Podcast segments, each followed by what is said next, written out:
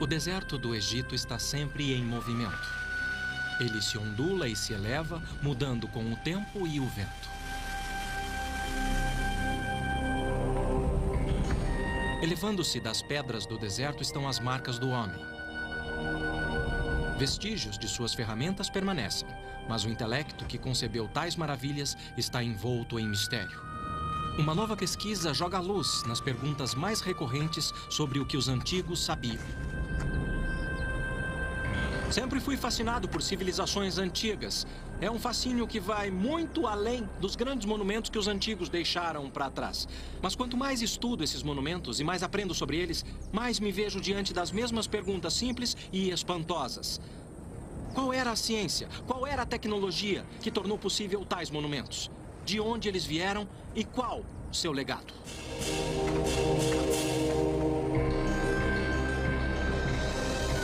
Sabedoria e Antiguidade. Os Egípcios.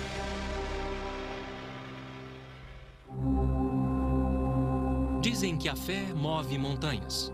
Bom, no caso dos antigos egípcios, foi sua fé que os fez mover uma montanha para construir outra. Para isso, eles não inventaram ferramentas, e sim técnicas e métodos.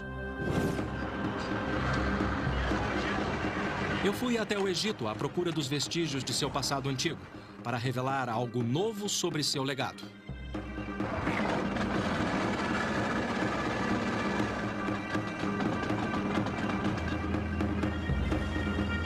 Percorrer o lendário Nilo é como voltar no tempo.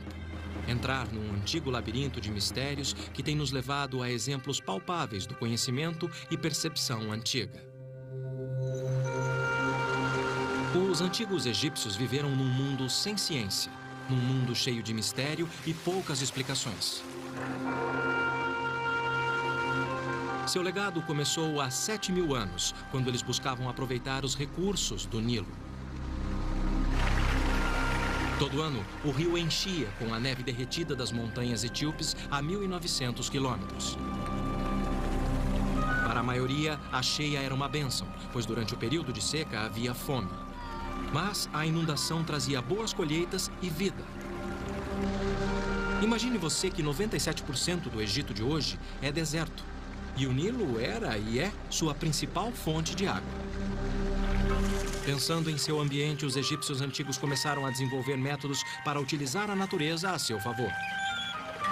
Imitando a bacia natural que retinha água quando o rio recuava, eles construíam canais para direcionar o fluxo natural até mesmo para campos distantes, onde o Nilo deixava para trás um solo rico em nutrientes, depois que a água evaporava. Os egípcios inventaram o primeiro sistema de irrigação do mundo, e o Nilo se tornou a chave de seu sucesso. Com muito tempo nas mãos para pensar e imaginar, os egípcios antigos perceberam as leis e ciclos naturais. A força predominante em suas vidas era o rio. Num tempo antes da era dos hieróglifos, sabemos que os antigos tentavam prever os níveis de inundação, esculpindo marcas nas pedras. Devido à dependência do Nilo, os egípcios precisavam antecipar seu comportamento. Por fim, construíram esse tanque criado para captar a água da cheia. Desenvolveram o nilômetro, um método simples, mas eficiente. Podia ter várias formas, mas aqui na ilha Elefantina, em Assuã, era uma série de degraus com altura em côvados, esculpida na parede. Conforme o nível do rio subia, eles sabiam o que esperar no ano seguinte. A altura de 18 côvados significava fome. 24 significava abundância e 27 desastre à vista. O nilômetro era um sinal de vida.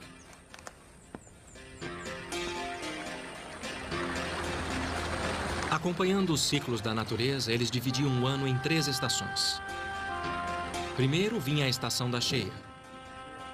Depois, o escoamento, estação de semear e colher. E finalmente a seca inevitável que durava até o ciclo de vida do Nilo se repetir. Os antigos dividiam cada estação em quatro meses, com a lua definindo cada mês com um ciclo de 29 a 30 dias. Dos vizinhos suméricos, os egípcios antigos já haviam adotado o calendário de 360 dias. Mas a lua, como referência, não fornecia a precisão necessária para prever a inundação.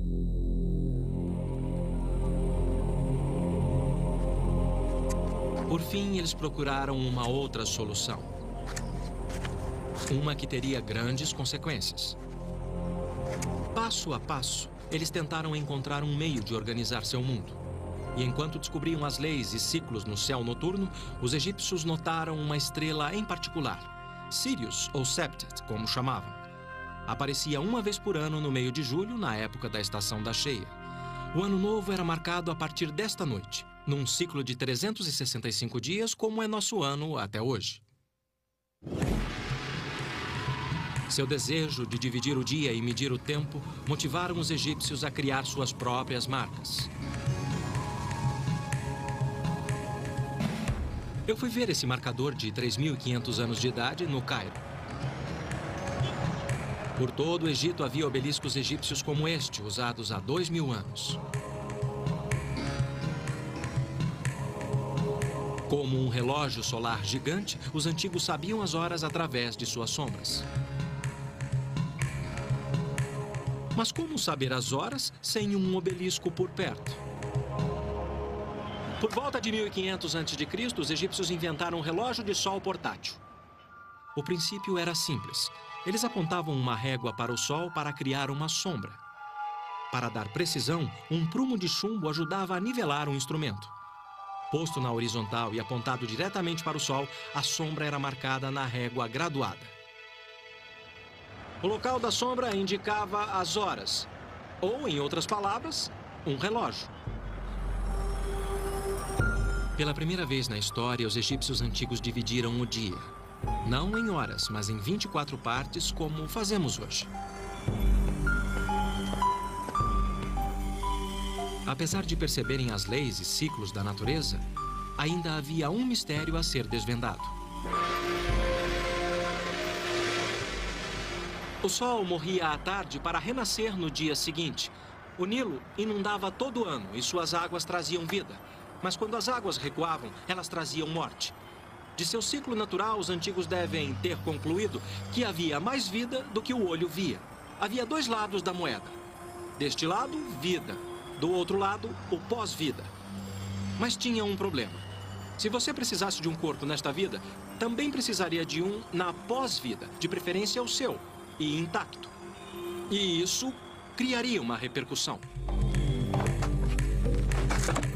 No começo, os egípcios enterravam os corpos na terra envoltos em linho sob as areias movediças do deserto. Mas as tempestades de areia quase sempre devastavam as sepulturas e espalhavam os restos de seus ancestrais pelo deserto, destruindo os corpos que eles tanto precisavam. Pois, segundo eles, sem um corpo intacto, não havia pós-vida. Então encontraram outros métodos, cavando mais fundo a rocha do deserto para criar sepulturas mais seguras. Isso para aqueles que podiam pagar por elas. A construção de tumbas seguia um esquema básico. Eles cavavam um poço com uma ou mais câmaras no fundo. Depois que o corpo era colocado ali, o poço era lacrado com areia ou pedra pesada e a entrada coberta com tijolos de lama. Esta é uma das tumbas de tijolos mais antigas que restou. Esta é grande, mas havia de todos os tamanhos e formas. Quadradas ou em colmeias, as tampas expressavam a ideia dos egípcios sobre o monte de terra primordial, de onde toda a vida surgiu e de onde os mortos eram ressuscitados. Como a longevidade se tornou um problema, eles substituíram o tijolo. Para enterros reais, os antigos passaram a usar pedras, ainda em forma de tijolos, só que mais duráveis. Com pedra, os egípcios construíram as superestruturas mais antigas da história da humanidade. Estas são mastabas, tumbas retangulares achatadas, um termo árabe para bancos de pedra. Mastabas se tornaram sinal de status. Aqui em Gizé eu percebi que quanto maiores os blocos, mais elaboradas eram as tumbas.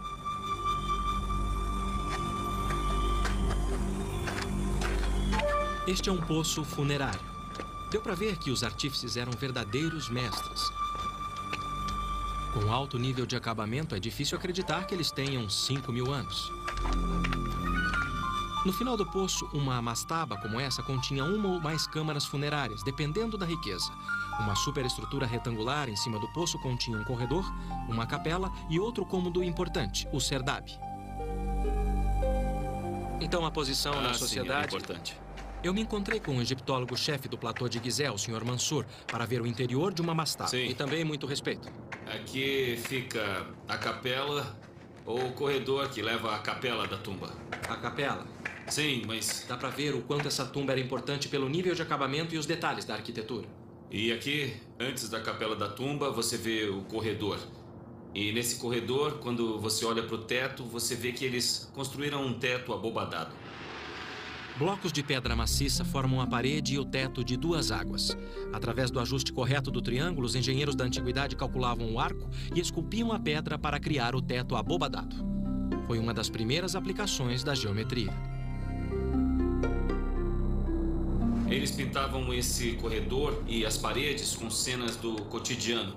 E cenas que O Sr. mostravam- Mansur salientou que os egípcios levavam presentes e pertences para as suas sepulturas e que todas as pinturas de parede substituíam o mundo em que viveram. As imagens eram tão boas quanto as reais e retratavam atividades como a fabricação do vinho e detalhes de seu dia a dia como fazendeiros. Cada pintura é uma oferenda mágica e eterna expressa em arte. Numa tumba adjacente, eu encontrei uma presença poderosa, a entrada da alma e sua estátua. Além da alma, os egípcios acreditavam que uma pessoa tinha corpo, personalidade, imortalidade e nome. Sem um corpo intacto, ou pelo menos uma estátua para a alma habitar, uma pessoa não tinha uma sombra e, portanto, não existia.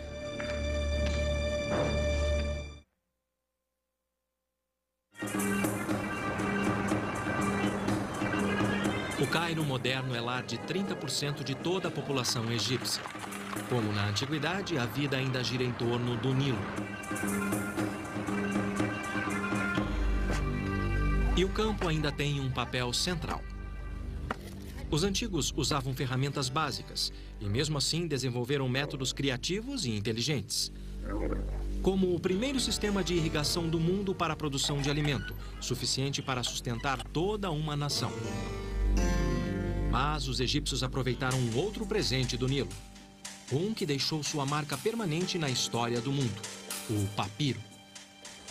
Os egípcios inventaram um dos primeiros registros portáteis da antiguidade. Para fazer uma folha de papiro, eles cortavam o interior do caule em tiras. Depois molhavam e dispunham as lâminas em ângulos retos.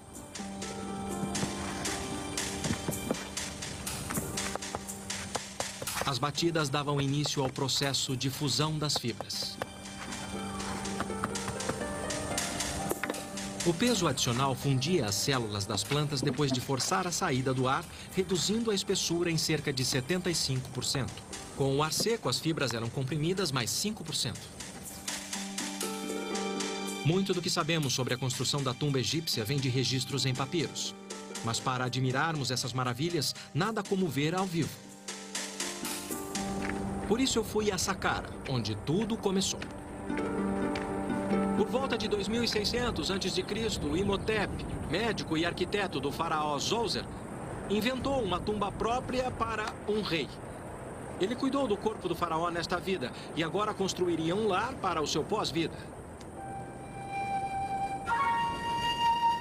Imhotep foi considerado um gênio por ter elevado o nível do design de uma mastaba e com isso dar início a uma nova era.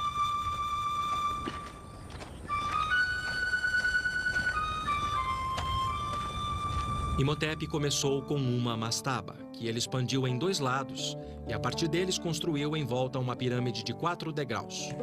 Depois disso, acrescentou outra construção ainda maior sobre a primeira, até criar uma tumba com seis degraus e com mais de 60 metros de altura.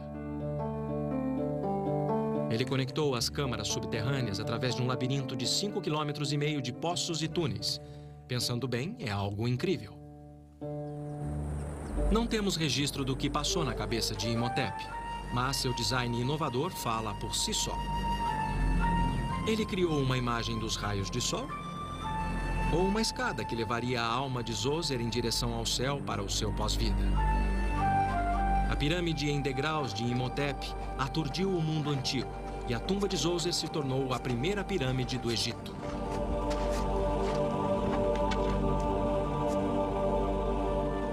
Tentativa e erro, sucesso e fracasso. Não sabemos as curvas de aprendizado dos sucessores de Imhotep. O fato é que ele deu início a uma nova tendência. Quantas tentativas fracassaram, jamais saberemos.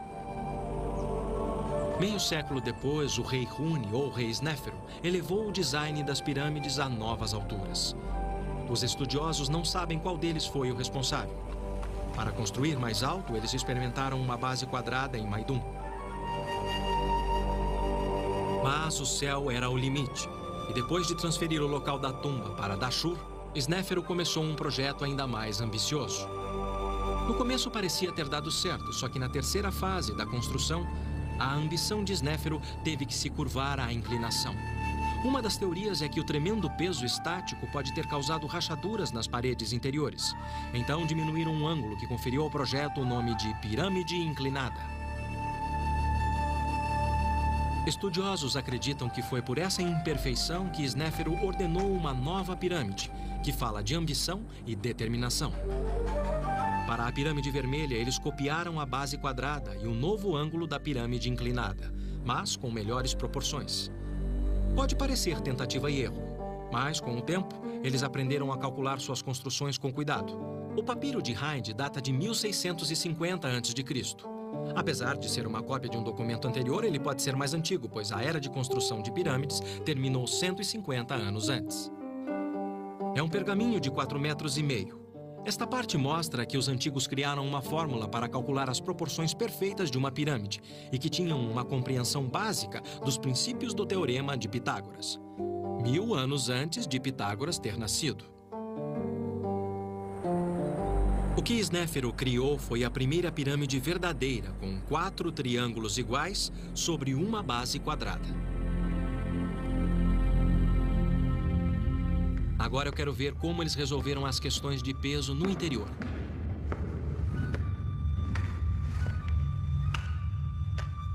Um corredor leva a duas anticâmaras e uma câmara funerária. Elas ficam no centro, cerca de 27 metros abaixo da entrada. É impressionante a precisão com que os egípcios assentaram esses blocos, considerando seu tamanho e peso.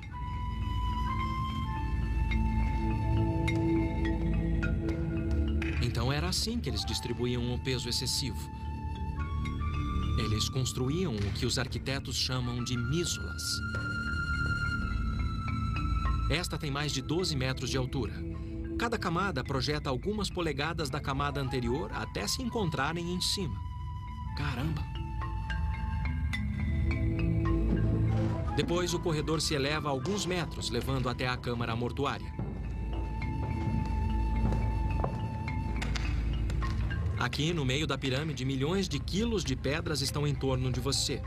É como estar enterrado vivo.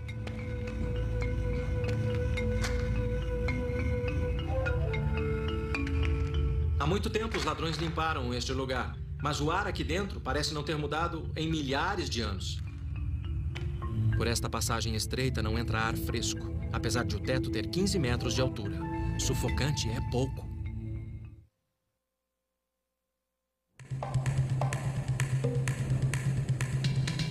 Você deve conhecer expressões como: se você sonha, você consegue, e somente o céu é o limite.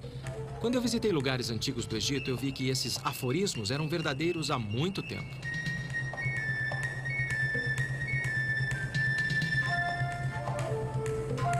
Os egípcios antigos criaram algumas das estruturas mais duradouras da história da humanidade. Principalmente quando passaram a dominar os seis maiores requisitos da construção e que são consistentes com as 80 pirâmides que construíram. O primeiro princípio é a base quadrada. Para obter uma base quadrada perfeita, eles marcaram os quatro cantos da pirâmide, algo que devem ter feito com barbantes. precisão é importante porque, se os lados não estiverem exatamente iguais, você terá problemas para erguer a pirâmide. Numa segunda fase, construíram um núcleo com degraus, como aqui em Gizé, perto do Cairo, onde é possível ver as várias camadas. Muito do que ainda resta é o núcleo. Essa é a maior pirâmide de todas. É a tumba do faraó Queops, que governou o Egito na metade do século 25 a.C. Elevada a cerca de 150 metros acima do solo do deserto, esta foi a construção mais alta do mundo por quase 5 mil anos. Ninguém sabe ao certo quais eram as técnicas, pois com o tempo, os traços de seus métodos de construção foram se apagando e despertando sempre novas teorias. Um terceiro aspecto é a localização e orientação da pirâmide. Depois do rei Snéfero, todas as pirâmides eram voltadas para o eixo leste-oeste, igualando a vida e morte do rei ao nascer e pôr do sol. Orientar a pirâmide na direção certa não parece ter sido problema para os antigos, porque qualquer erro na maioria das pirâmides é de menos de um grau. A seleção do local também incluía o item material de construção suficiente. Para a fundação e o núcleo, eles usavam o maior número possível de blocos de calcário de local próximo. Os estudiosos fizeram as contas. Uma pirâmide como esta exigiu quase 2 milhões e meio de blocos de pedra, uma montanha virtual.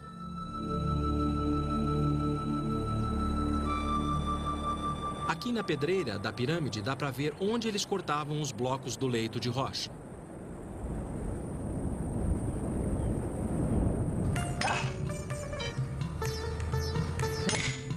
Ainda hoje, a extração de pedras é um trabalho duro e requer muita força, humana e mecânica. A comparação de equipamentos modernos com suas técnicas torna suas façanhas algo mais incrível ainda. Eu vim até uma pedreira antiga em Assuã, no sul do Egito, admirar sua determinação.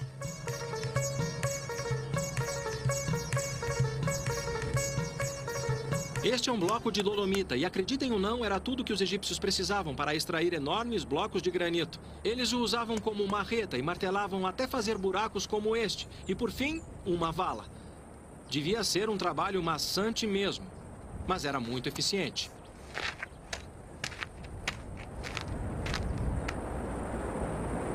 A questão era fazer o trabalho e outras pessoas arrastarem os blocos para o local da pirâmide. Eu me encontrei com Dennis Stocks, estudioso e autor de um livro sobre a técnica de trabalho em pedra no Egito Antigo. A questão era quadricular para isolar blocos prontos para serem extraídos e colocados na pirâmide. Ele explicou como eles moviam esses blocos para construir o núcleo da pirâmide. Considerando os diferentes tamanhos, provavelmente eles usavam diversos métodos. Em alguns casos, só arrastavam os blocos, e em outros, usavam trenós e roletes de madeira. Os blocos maiores eram colocados com simples alavancas de madeira.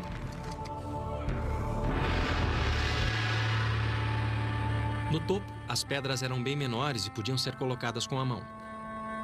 Na quarta fase da construção, eles encaixavam pedras menores para dar a forma da atual pirâmide. O truque não era tanto o formato perfeito de cada bloco, mas o peso total de cada fiada que tinha que ser absolutamente idêntica. Como vocês podem ver, as pirâmides foram construídas com pedras de todos os tamanhos e formatos. Algumas tão grandes quanto um caminhão, outras do tamanho de uma geladeira, todas encaixadas com exatidão. Como se isso não fosse difícil, os construtores tinham que manter um ângulo constante de uma fiada de pedras para outra. Só assim eles podiam dar à fachada a lisura de um pedaço de vidro e manter os ângulos, com a precisão de uma lâmina de barbear.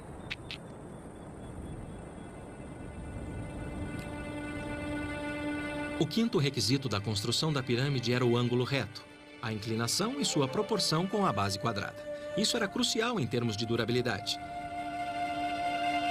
Por último, havia os blocos de acabamento brancos e lisos em calcário. Na maioria dos casos, eles foram retirados quando as próprias pirâmides se tornaram pedreiras. No topo da tumba de Kefren, filho de Queops, resta um fragmento. Eu soube que o Dennis fez pesquisas sobre os blocos de acabamento. Eu me encontrei com ele na vila faraônica em Gizé, onde ele preparou uma aula para demonstrar as técnicas antigas para trabalhar com pedras. Quando eu cheguei, Dennis estava preparando um bloco de calcário. Muito bom, obrigado. As ferramentas que ele preparou são incrivelmente simples. Eu estava curioso para ver como eles as usavam. Jack, eh, venha dar uma olhada nisso aqui. O que temos aqui, Dennis? Bom, esse bloco de pedra é idêntico ao que eles usaram na Grande Pirâmide, particularmente no acabamento. Como eles conseguiam polir o bloco para servir de acabamento? Bom, para começar a polir, vamos usar uma ferramenta como essa. Isso é um cinzel de cobre. O cobre veio de uma mina de cobre do Sinai. Está Tá. vendo? Dennis disse que os antigos usavam três materiais naturais: minério de cobre, sílex e areia. Com o minério de cobre, eles faziam cinzéis, machados, brocas e ponteiras. Eu sempre achei que o cobre fosse um material mole. Como é que o cobre pode talhar uma Ah, pedra? ah, o segredo é que esse cinzel é martelado a frio. Não é como os cinzéis de aço modernos. Isso endurece a ponta, se você deixar esfriar naturalmente. Entendi. E assim você consegue talhar a pedra. Sim, é muito simples. Pegue o cinzel, apoie a ponta e bata devagar, alternando o ângulo do cinzel para obter um corte limpo na pedra. E aí você tem um corte liso o bastante para fazer uma pedra de acabamento. Sim, no final ela fica bem plana. Mas eles ainda podiam usar uma outra técnica, que é uma pedra de raspagem. Ela tem uma borda afiada e pode ser usada assim. Incline a pedra e raspe devagar as saliências do bloco. Ah, então, Jack, eh, por que não experimenta?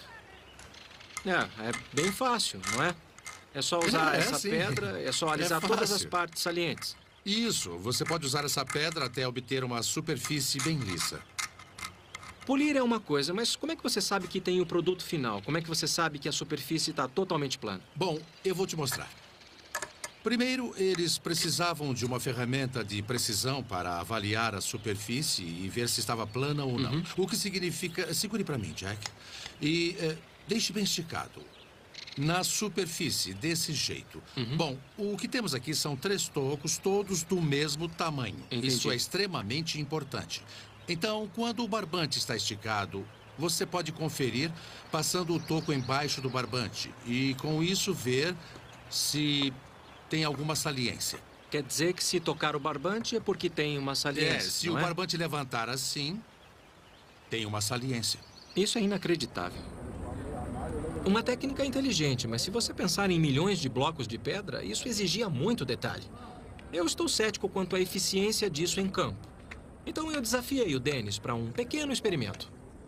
Quando andamos por aqui, vemos que os blocos estão alinhados e aparentemente nivelados entre si. Como eles deixavam tão nivelados? Eles tinham que fazer avaliações. Então, vamos conferir e ver se eles eram bons mesmo. Vamos usar a velha ferramenta mais uma vez. Nossa velha amiga. Tocos e barbante. Coloque a sua ponta neste bloco, que eu coloco a outra nesse aqui. Primeiro, vamos colocar o toco no seu bloco. Ah, Nivelado, né? Maravilha, Tá perfeito. aí está, está ótimo, mas aqui está sobrando. Como está o nível aqui? Que beleza! Não resta outra coisa a não ser admiração por eles. Então eles nivelaram certinho. Totalmente certo. Os blocos estão nivelados. Mas isso não era o bastante. Para a pirâmide permanecer estável, os blocos tinham que estar na horizontal. Dennis trouxe outra ferramenta antiga. Nós podemos usar esse nível para verificar se o bloco está mesmo na horizontal. Horizontal como, como a superfície d'água. É, podemos usar a superfície d'água para verificar a, a- a precisão do instrumento. Nós fazemos isso marcando uma linha atrás da linha do prumo. Se a medida for plana, isso vai ficar sempre na vertical e a pedra É. vai ficar na horizontal. Isso. E como está agora? Bom, está em cima. Está bem no meio agora. Tá muito bom. Muito bom. Tá, isso é uma coisa. Se você sabe que o bloco está na horizontal, ótimo. Mas você também tem que ter certeza que as laterais estão na vertical. É, você tem razão, Jack. Eles tinham outra ferramenta para esse propósito. E só há um lugar para conferir. Esse é um dos blocos de acabamento que cobria toda a pirâmide. Isso mesmo, Jack. como esse bloco de acabamento tinha que se encaixar no vizinho, a face vertical tinha que estar totalmente na vertical. Eles conferiam com essa ferramenta especial, um prumo em forma de F. E a propósito, esse é o único lugar no platô onde podemos verificar se um bloco de acabamento está totalmente na vertical. Esta é uma ferramenta simples.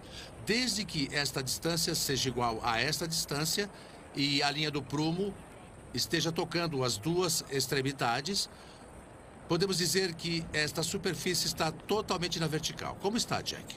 Tá muito bom, tá perfeito. Com isso, mostramos que a superfície está na vertical. Muito simples, né? É, você acertou de novo, Jack. Enquanto um grupo da pedreira removia uma montanha para construir outra, outro grupo trabalhava aqui, no Ancoradouro. Era chamado de Ancoradouro porque, acreditem ou não, era cheio d'água e era ligado ao Nilo por um canal. Era um cenário de muita atividade, como um porto moderno de containers. Era por aqui que todas as pedras boas chegavam de barco. Aqui, as pedras eram descarregadas e depois arrastadas morro acima até as pirâmides.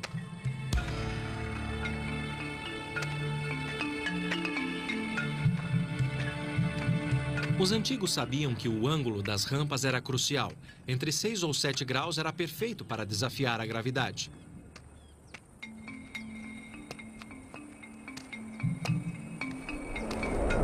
Ancoradouro, as pedras eram carregadas entre nós, que eram arrastados morro acima, lubrificados com cal e com água, reduzindo a fricção em 90%.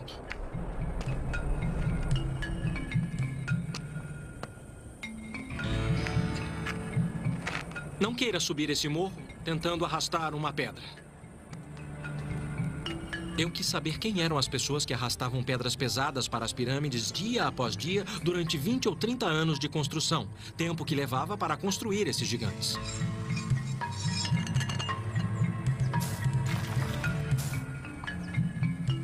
Então fui até o pé do platô de Gizé, onde estão escavando um cemitério. É o lugar de descanso daqueles que trabalhavam perto da pirâmide. Os túmulos dão uma noção do estilo de vida dos trabalhadores e uma dica da importância socioeconômica que a construção da pirâmide representava para toda a nação. Dr. Hawass, o que as tumbas nos dizem? Esta é a primeira vez que sabemos da vida desses trabalhadores que construíram as pirâmides. Antes disso, sabíamos muita coisa dos nobres, oficiais, reis e rainhas, mas nada sobre as pessoas comuns que representavam 80% da nação naquela época. E aqui o Dr. Zahir temos... Hawass, secretário-geral de Antiguidades, encontrou-se comigo para falar de suas últimas descobertas. Como os egípcios administravam tantas pessoas trabalhando nesta obra colossal? Era um sistema de trabalho forçado, coação ou um sistema de cooperação? Você tem que entender uma coisa importante, que é a pirâmide era o projeto de toda a nação. Uhum. O país inteiro, 1 milhão e 600 mil pessoas. Esse era o número de habitantes do Egito naquela época. Dedicavam suas vidas para construir essa pirâmide, porque era para o rei, que na verdade era Deus. Então não tinha um exército forçando escravos. Não. Acreditamos que o número de trabalhadores era de apenas 10 mil homens. Talvez um terço fosse de trabalhadores permanentes que trabalhavam para o rei desde sempre. E o resto seriam homens jovens que vinham para ajudar no sustento da família no Delta e no Alto Egito. Ao contrário do que se presumia, as evidências mostram que o trabalho básico, a força muscular na construção das pirâmides, não vinha de escravos, mas sim de fazendeiros dedicados. Toda família tinha que enviar sua contribuição. Como até hoje, se você for a qualquer aldeia, no Alto ou no Baixo Egito, eles fazem como na época da construção da pirâmide. Se você tentar construir sua casa, vai descobrir que todos os dias, todas as famílias da aldeia vão te levar comida.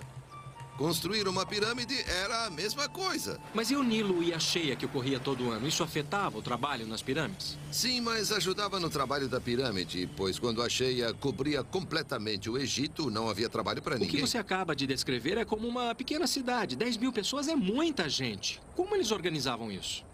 Uma equipe consistia de dois mil trabalhadores. Uhum.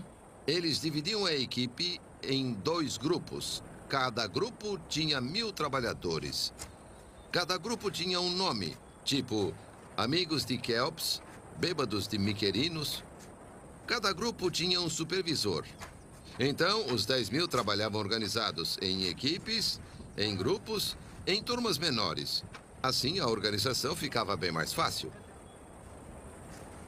Eles tinham uma grande área, tipo uma cantina, para alimentar todos os trabalhadores. Havia várias instalações para guardar todo o equipamento, porque o trabalhador não podia ter ferramenta.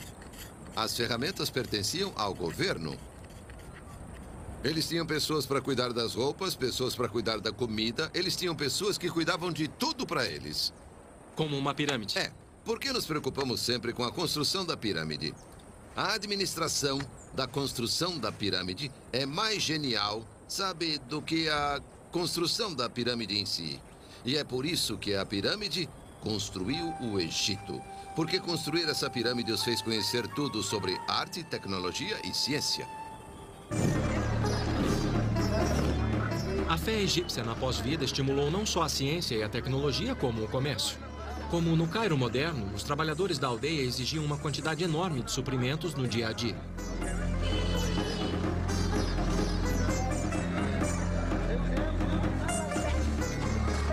Muitos buscavam suprir essa necessidade.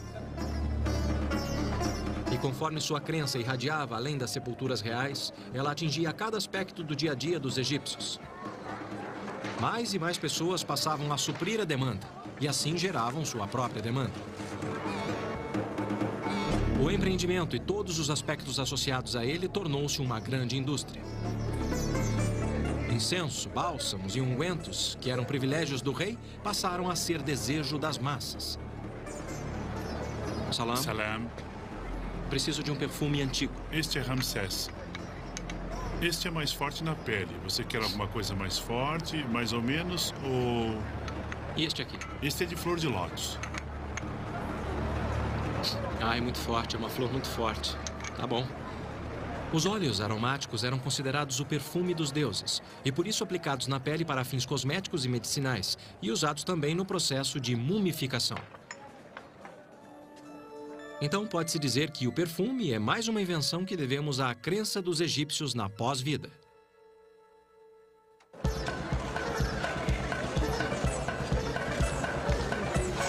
Eles também criaram um dos fascínios mais duradouros do mundo. No Museu do Cairo, eu pude ver os resultados impressionantes do empreendimento antigo nas artes e ciências. Apesar de chocantes por sua dura realidade, as múmias fornecem um registro inestimável da crença, ciência e vida dos antigos egípcios.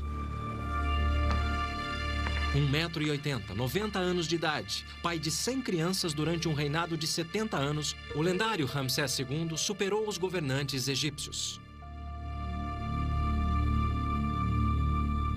O processo de mumificação no tempo da rainha Nedmet incluía colocar natrão, um sal natural, em saquinhos sob a pele e dentro das cavidades do corpo.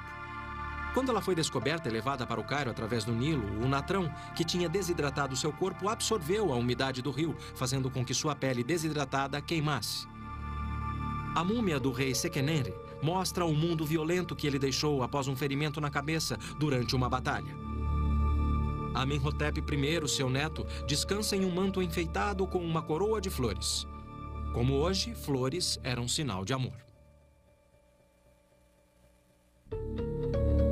As múmias nos dizem que os egípcios tinham ossos quebrados, faziam amputações e sofriam de artrite, como muitos de nós. Esses mensageiros silenciosos prestam testemunho do domínio da técnica e do profundo conhecimento.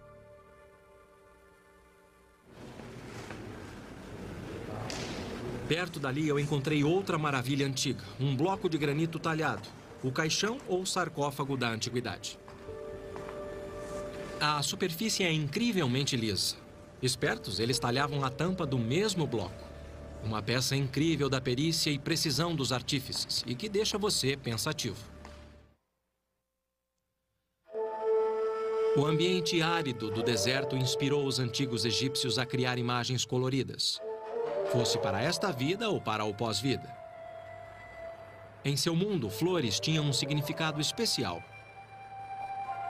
Registros de 2200 a.C. mostraram que foi no Antigo Egito que os primeiros jardins ornamentais foram criados, mais de 1500 anos antes dos fabulosos jardins suspensos da Babilônia. Privilégio exclusivo da realeza, alguns dizem que os jardins da antiguidade eram uma expressão do poder do rei. De tão poderoso, ele podia cultivar flores onde a natureza não podia. Mas os egípcios viam mais do que isso. Eles eram uma imagem de renascimento e regeneração, símbolos de amor e mérito pela passagem desta vida para o pós-vida. As flores eram colocadas dentro dos caixões das múmias e acreditava-se que elas as protegiam pela eternidade. E o granito, segundo sua crença, fornecia o máximo em segurança. Na escala de Mohs, que vai de 1 a 10, o granito é de grau 7, sendo no mínimo tão duro quanto o aço. Como eles conseguiam perfurar uma pedra tão dura assim era uma pergunta para o estudioso da tecnologia da antiguidade, Dennis Stocks. Uma das coisas mais difíceis para os egípcios, uh, cujo processo era desgastante, era fazer a perfuração de pedras sólidas. Enfim, era assim que eles perfuravam. Primeiro, eles tinham um tubo de cobre com a haste de madeira atravessando o mesmo, portanto, tem um espaço na parte inferior do tubo. Assim, eles colocavam o tubo em posição e um agente cortante que é simplesmente areia comum do deserto. Então você despeja a areia dentro para que o cobre tenha uma borda cortante? É, sim, sim. É, temos um arco longo com uma corda amarrada que dá uma volta dupla em torno da haste. Só falta colocar um componente. É, pode pôr a pedra em cima da haste. Agora, isto serve apenas para posicionar e girar a haste. Girar enquanto a parte de baixo gira no buraco. Portanto, se você puder segurar. É, Quer dizer que isso é o que mantém é, a ferramenta agora no segure lugar. E não coloque qualquer pressão enquanto dois operadores giram a haste a areia vai cortando devagar e com firmeza, abrindo seu caminho na pedra. E o único fator limitante é a força e o comprimento do tubo de cobre. Entendi.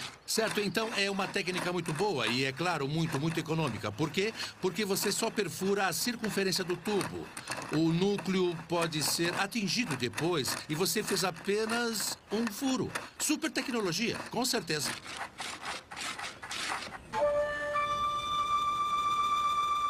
Com ferramentas básicas e uso eficiente, os antigos egípcios criaram maravilhas no mundo.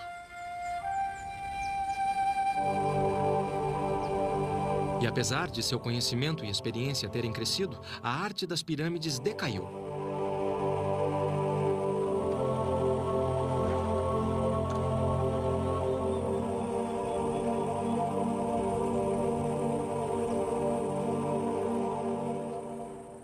Conforme as indústrias se expandiam e se diversificavam, classes sociais surgiam. Não havia mais dependência da família real. Alguns historiadores acreditam que guerras, fome e troca de poder no sul contribuíram para o declínio. Mas levou mais mil anos para os egípcios darem o sopro final.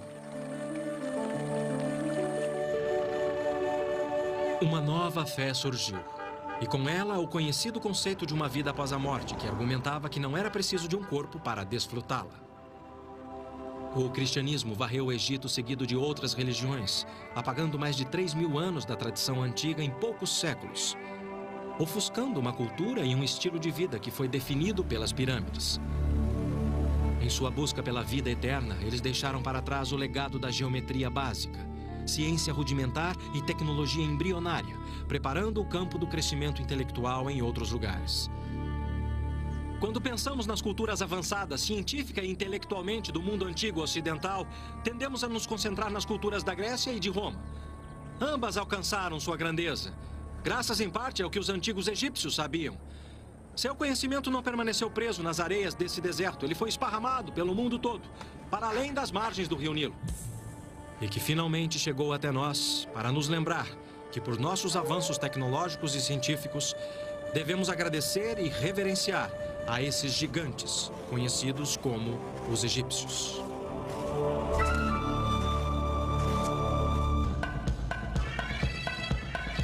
Versão brasileira DPN Santos.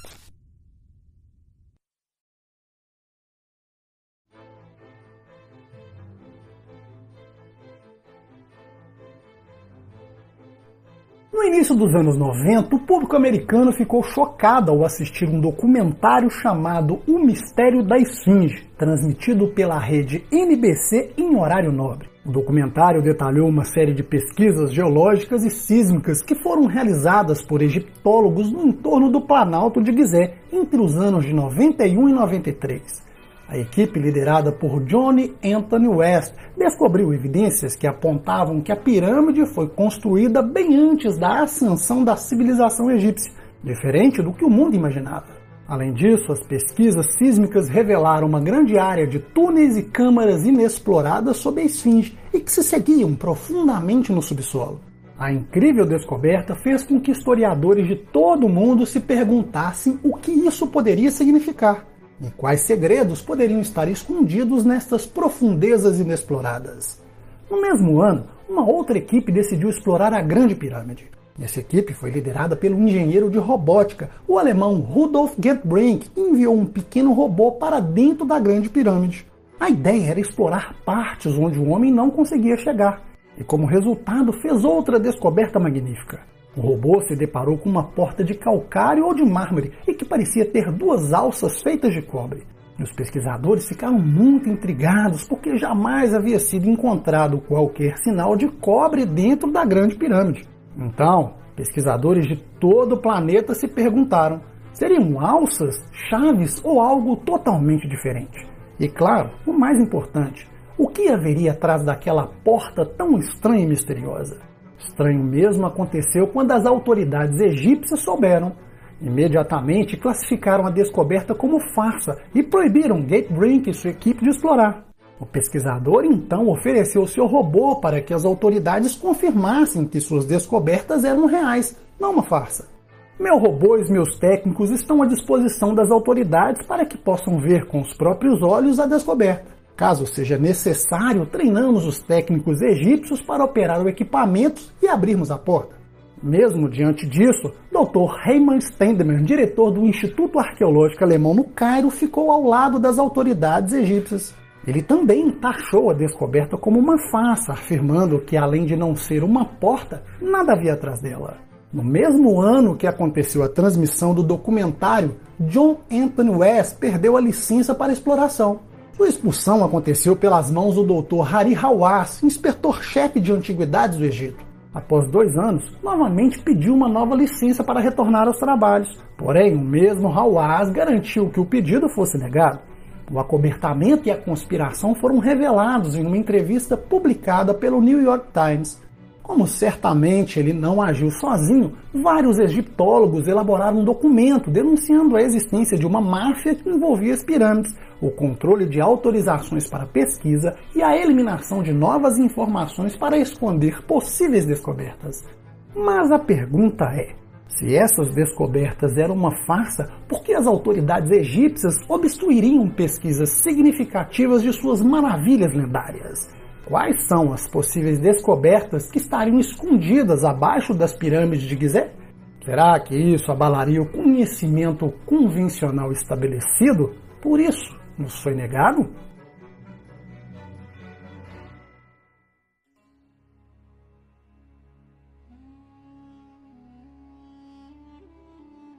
A ideia do que possa estar escondido sob as pirâmides não começou com Anthony West ou com Rudolf Ginbrink. Em 1817, Henry Salt, conselheiro-geral britânico para o Egito, em conjunto com o desonesto explorador italiano Giovanni Caviglia, fizeram uma grande descoberta. Encontraram uma grande tumba a oeste da Grande Pirâmide e que se abria para um labirinto de passagens subterrâneas. Como esses homens não eram historiadores e não encontraram tesouros, decidiram abandonar a exploração. No entanto, Histórias e registros sobre a existência de um mundo subterrâneo sob as pirâmides existem há milhares de anos. Elas foram registradas e recontadas por viajantes, historiadores e pensadores proeminentes da época. Nas antigas lendas gregas, temos um complexo oculto acima e abaixo do solo que foram chamados de labirintos, conforme descreve o historiador Heródoto. Lá eu vi doze palácios regularmente dispostos que comunicavam um com o outro intercalados com terraços e dispostos em torno de 12 salões. É difícil acreditar que seja um trabalho do homem. As paredes são cobertas com figuras esculpidas e cada área é requintadamente construída de mármore branco e cercado por uma colunata. Perto da esquina onde termina o labirinto, há uma grande pirâmide de 73 metros de altura, com grandes figuras esculpidas de animais e uma passagem subterrânea pela qual ela pode ser acessada.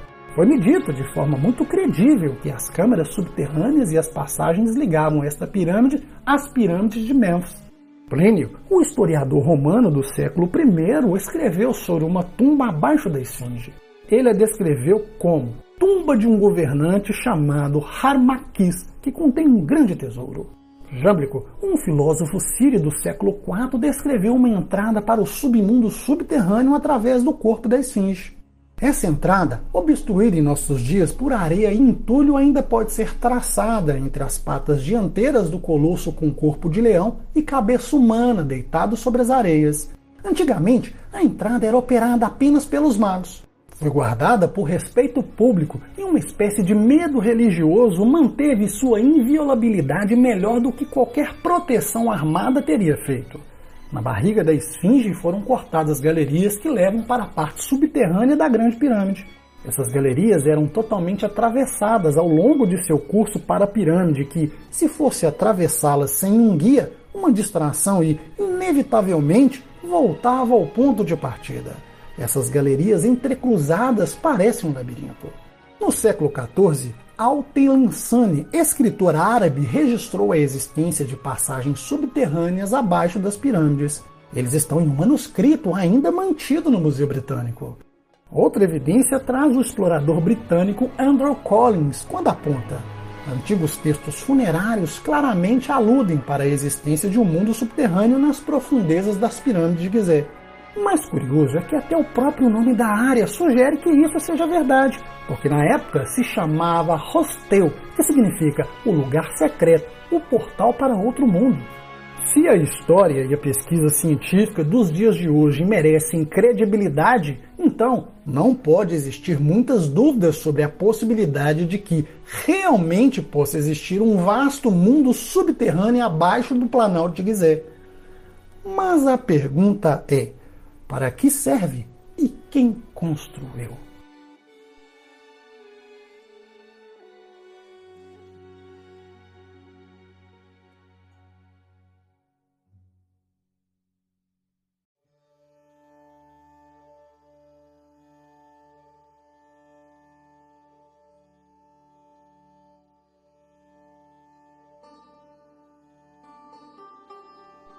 Para responder a esta pergunta, precisamos ir ao século XIX.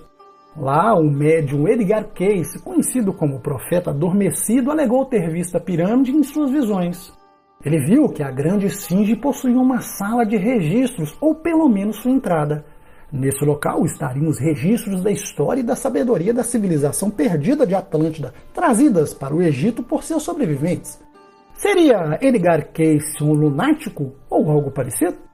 Crantor, filósofo grego, falou sobre os pilares de pedra que revestiam as passagens sobre as pirâmides. Nesses pilares estariam registros da pré-história. No século IV, o historiador romano Amianus Marcellinus afirmou que o conhecimento antigo está registrado nas paredes subterrâneas abaixo das pirâmides. Ele acreditava que registraram exatamente nas paredes a fim de preservar o conhecimento durante o Grande Dilúvio. Relatos escritos de sabedorias e aquisições nas diferentes artes e ciências estavam escondidos nas profundezas das pirâmides. Eu vi coisas que não se descrevem por medo de fazer as pessoas duvidarem da inteligência de alguém, mas eu ainda os vi. O fundador da Ordem Rosa Cruz falou de uma câmara secreta sob o solo do Planalto de Gizé. Esse local estaria repleto de livros de uma biblioteca contendo conhecimento antigo. Poderia citar outros tantos historiadores e personagens importantes, mas devemos nos perguntar: se tal conhecimento não existe ou sequer possa existir, ou ainda em alguma medida seria uma farsa, então por que as autoridades egípcias negaram de maneira tão vigorosa? Porque mais pesquisas e explorações foram cessadas? Devemos lembrar que em 1972 as autoridades fizeram algo parecido. Ninguém deve prestar atenção às reivindicações absurdas em relação ao interior da Grande Pirâmide ou das passagens presumidas e templos e salões não escavados sob areia no distrito da pirâmide. Seus registros escondidos sobre as pirâmides revelam a existência de uma cultura pré-egípcia, conforme apontam os inúmeros historiadores ao longo dos tempos. Então, não devemos ficar chocados ou surpresos com a oposição ferrenha das autoridades egípcias. É algo totalmente compreensível, porque a linha do tempo da história não mostraria que foram os egípcios os construtores das pirâmides, mas uma civilização anterior a eles. Por outro lado, talvez exista algo mais obscuro que a censura e ações da máfia denunciada no documento. Um autor australiano descreve que há um nível oculto de censura em curso. Ou talvez os segredos das pirâmides estejam além da sala ou da Câmara dos Registros. Sérgio Gomes Chaves examinou os danos causados pelas fortes chuvas em torno da pirâmide da serpente emplumada na antiga região de Teotihuacan. Ele percebeu que a base da pirâmide foi afetada por uma torrente de lama e destroços causados pelas chuvas, criando uma abertura de um metro de largura. Então, Perplexo, o homem pequeno e magro amarrou uma corda na cintura e entrou no buraco. Lá encontrou um eixo perfeitamente cilíndrico que levava a uma passagem lacrada com tesouros extraordinários. Encontrou dentes de crocodilo, cristais em forma de olhos, esculturas de onças prontas para atacar, isoladas do mundo conhecido por um ato fortuito da natureza. No final do túnel, Chaves descobriu o mais inesperado: grandes quantidades de mercúrio líquido. Mercúrio é um elemento extremamente raro que hoje é usado principalmente em aparelhos eletrônicos e automóveis. Claro, a presença dessa substância perigosa abaixo de uma antiga pirâmide azteca intrigou ainda mais os cientistas. Conforme os antigos textos hindus, o mercúrio líquido fazia parte do sistema de propulsão das máquinas antigas. Era uma espécie de combustível usado pelos deuses em seus carros voadores. Talvez não seja coincidência que o mercúrio líquido foi encontrado em um templo asteca, construído exatamente para homenagear Quetzalcoatl, o deus serpente emplumado que desceu do céu. Nos anos que se seguiram, Chaves usaria um dispositivo de radar para criar um mapa subterrâneo, que, para sua surpresa, havia uma extensa área de túneis e câmaras sob a pirâmide. Desde então, a pirâmide da Lua, a pirâmide do Sol e Teotihuacan tiveram submundos subterrâneos semelhantes, mapeados usando tecnologia de resistência elétrica. Embora muitos acreditassem que as pirâmides somente estavam no Egito ou no México, elas estão em todos os continentes. Mas quantas destas pirâmides possuem um mundo subterrâneo semelhante abaixo delas? Uma rede de câmaras foi encontrada abaixo do Vale das Pirâmides da Bósnia. Arqueólogos descobriram um sistema de túneis subterrâneos escondidos na cidade peruana de Cusco, que levavam à pirâmide de Intihuatana, em Machu Picchu. Novamente, devemos nos perguntar quantos exemplos a mais poderiam ser encontrados caso a exploração fosse permitida ou até mesmo incentivada? A questão é: porque existem estruturas semelhantes com submundos subterrâneos construídos em todo o mundo por culturas que nem sequer sabiam que as outras existiam?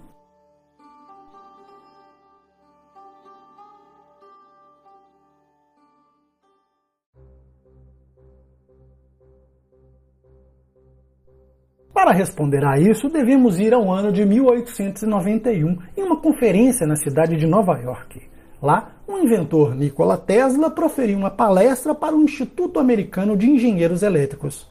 Em cada mão ele segurava uma lâmpada. E elas não estavam conectadas a qualquer fio. Para chocar ainda mais os presentes, ambas brilhavam de maneira intensa.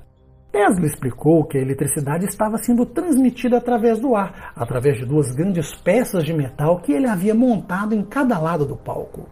Ele iria especular como alguém poderia aumentar a escala desse efeito em uma área mais ampla, ou até, quem sabe, no mundo inteiro. Depois de trabalhar por anos, concluiu a montagem da sua torre. A torre de Tesla era sustentada por um sistema radicular e encimada por uma cúpula de metal condutor de 55 toneladas. Nesse sistema que eu inventei, é necessário que a máquina controle a Terra. Caso contrário, não pode abalar a Terra. Tem que ter aderência para que todo este globo possa estremecer. A ideia era bombear o planeta com eletricidade que se misturaria com as correntes telúricas naturais que se movem por toda a crosta terrestre e oceanos. A torre projetaria energia para o céu através de sua enorme tampa de metal. A partir daí, poderiam ser aproveitadas nas casas e nos veículos das pessoas. As pequenas antenas acessam um conduíte de energia, conforme a demonstração da lâmpada de Tesla. Desta forma, Tesla acreditava que poderia aproveitar a energia alojada dentro da Terra e transmiti-la por todo o planeta de maneira gratuita e limitada. A arte de transmitir energia elétrica através do meio natural poderia ser mais perigoso, algo que o levaria ao precipício, porque mudaria o jogo do planeta. No entanto, naquele mesmo ano, de repente seu patrocinador abandonou o projeto. Seu patrocinador financeiro era JP Morgan, uma das pessoas mais ricas do mundo. Um homem que acumulou sua fortuna financiando os capitães do petróleo e da indústria, isto é, as próprias entidades. Com o projeto de Tesla, elas seriam colocadas para fora do mercado, substituídas por uma nova energia totalmente ilimitada e gratuita. Não podemos deixar de pensar no altíssimo nível, um nível oculto de censura. Embora o legado do inventor seja grande, seus planos para a energia ilimitada, em sua maioria, foram esquecidos ou suprimidos, exceto, talvez, não fossem seus planos. Um fato pouco conhecido sobre Nikola Tesla é que ao longo de sua vida sempre foi fascinado pelas pirâmides egípcias. Ele as estudou, escreveu e pensou sobre suas frequências. Alguns até chamavam de obsessão. Mas por quê?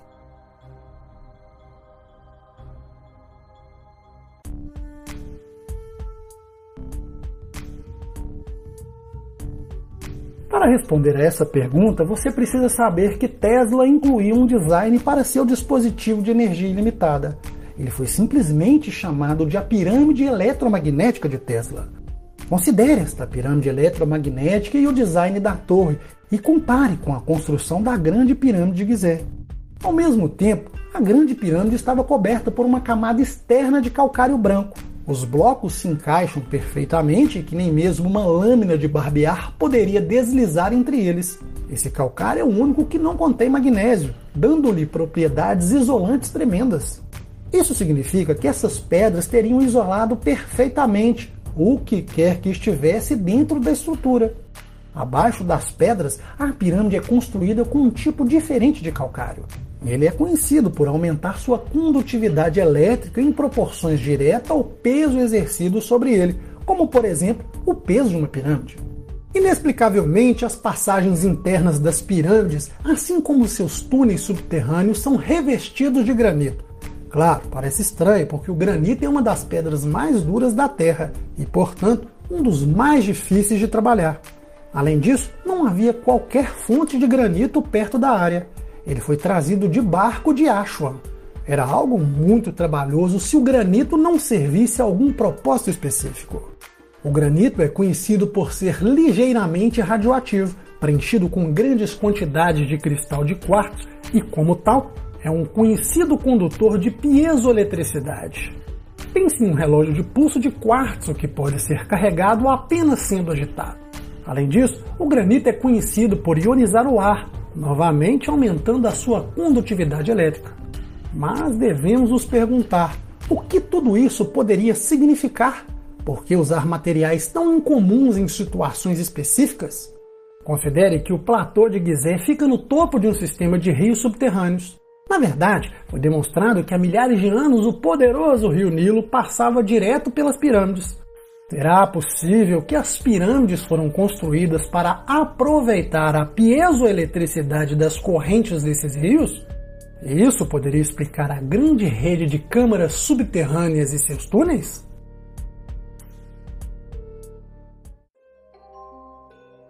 Para responder a isso, devemos voltar a pouco menos de uma década, quando um grupo internacional de pesquisa publicou um estudo mostrando que a Grande Pirâmide poderia concentrar a energia eletromagnética em suas câmaras internas, bem como em sua base. E alguns pesquisadores juntaram as peças do quebra-cabeça. A teoria foi descrita da seguinte forma: a água dos rios viaja através dos túneis subterrâneos até o calcário, como uma ação capilar.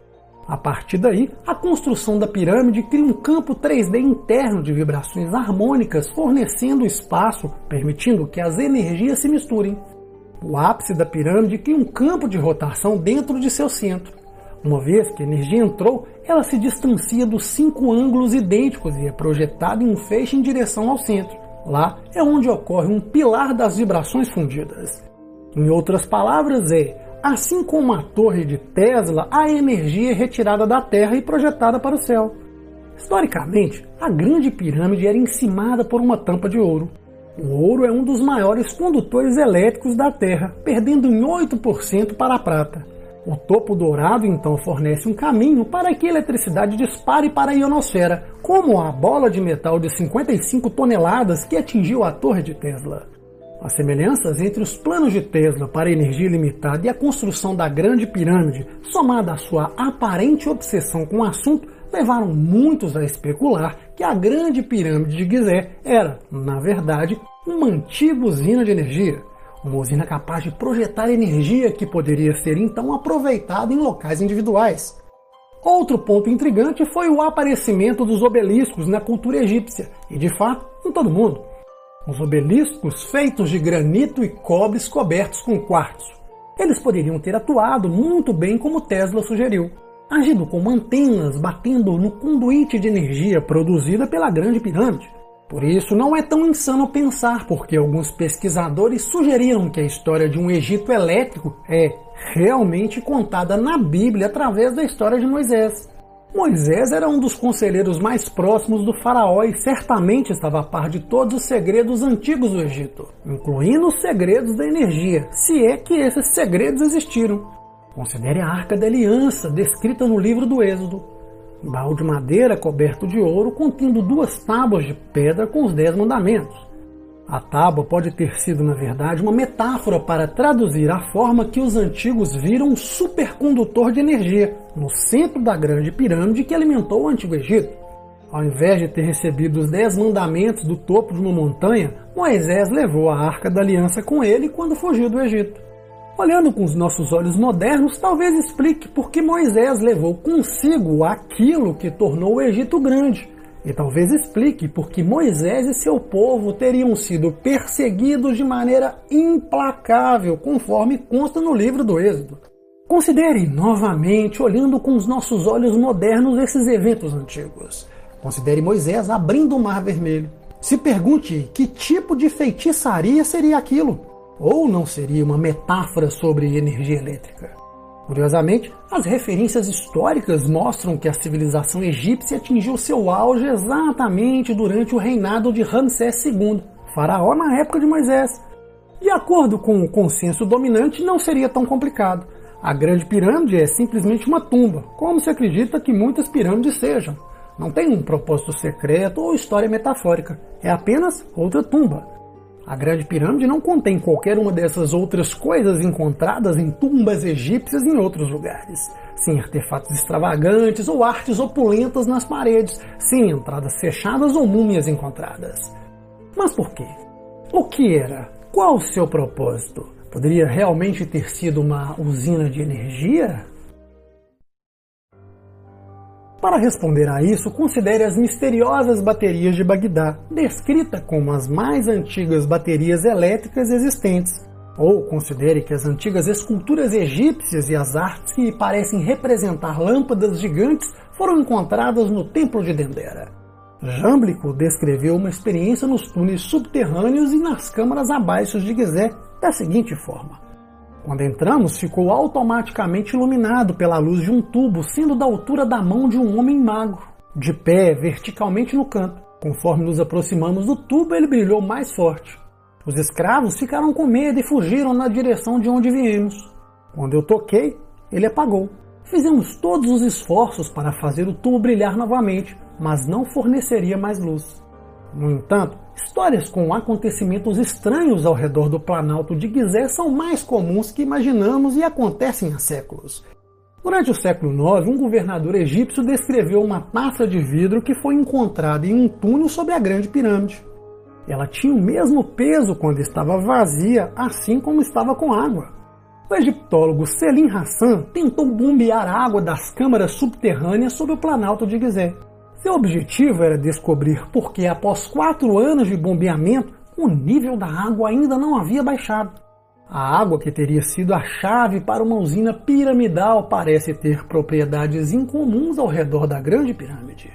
Mais bizarro ainda talvez seja a história de Sir William Simmons, um inventor britânico que subiu ao topo da Grande Pirâmide no final do século XIX.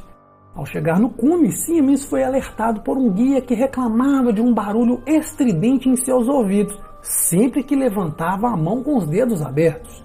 Então, Simmons levantou sua própria mão e sentiu uma sensação de formigamento se espalhando pelo corpo. Momentos depois, foi tomar um gole de vinho e recebeu um choque elétrico quando seus lábios tocaram a garrafa. Intrigado, molhou um pedaço de jornal e embrulhou em torno da garrafa de vinho para criar uma garrafa Leida improvisada. Essa jarra ou essa garrafa era um condutor elétrico. Então, levantando o aparelho primitivo sobre sua cabeça, ficou atordoado assistindo às faíscas de eletricidade navegando pelo ar. Um guia muito assustado tentou tomar a garrafa à força. Siemens apontou a garrafa para um homem em legítima defesa.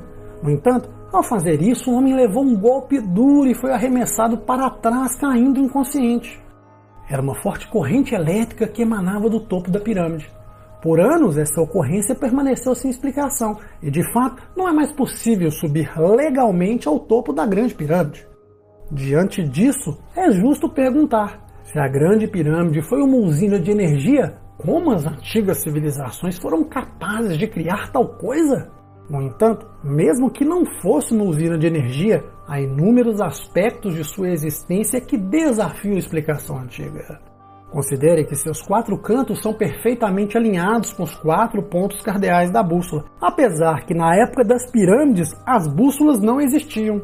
Considere que quando estiver de frente à esfinge no solstício de verão, o Sol se põe precisamente entre a Grande Pirâmide e a Pirâmide de Kef, apesar que os antigos não poderiam saber essa data. Lembremos que o ano civil não havia sido determinado. Além disso, considere as equações matemáticas complexas e conceitos que foram usados na engenharia da Grande Pirâmide. Equações como π, que foram descobertos milhares de anos depois. É muito simples, do ponto de vista técnico, bem como de um conjunto mais amplo de conhecimento, seja ou não uma usina de energia, a Grande Pirâmide, assim como outras pelo mundo, sua construção deveria ser impossível para os antigos. Aliás, elas não deveriam existir. Mas existem. Então, como foram construídas? De onde veio esse conhecimento de nossos antepassados?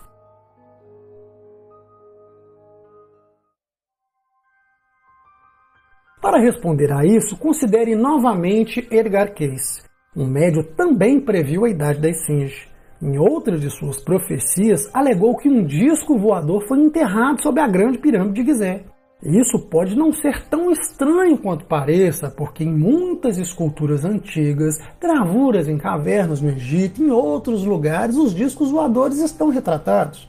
Será esse o segredo de como seres humanos conseguiram tais conhecimentos impossíveis?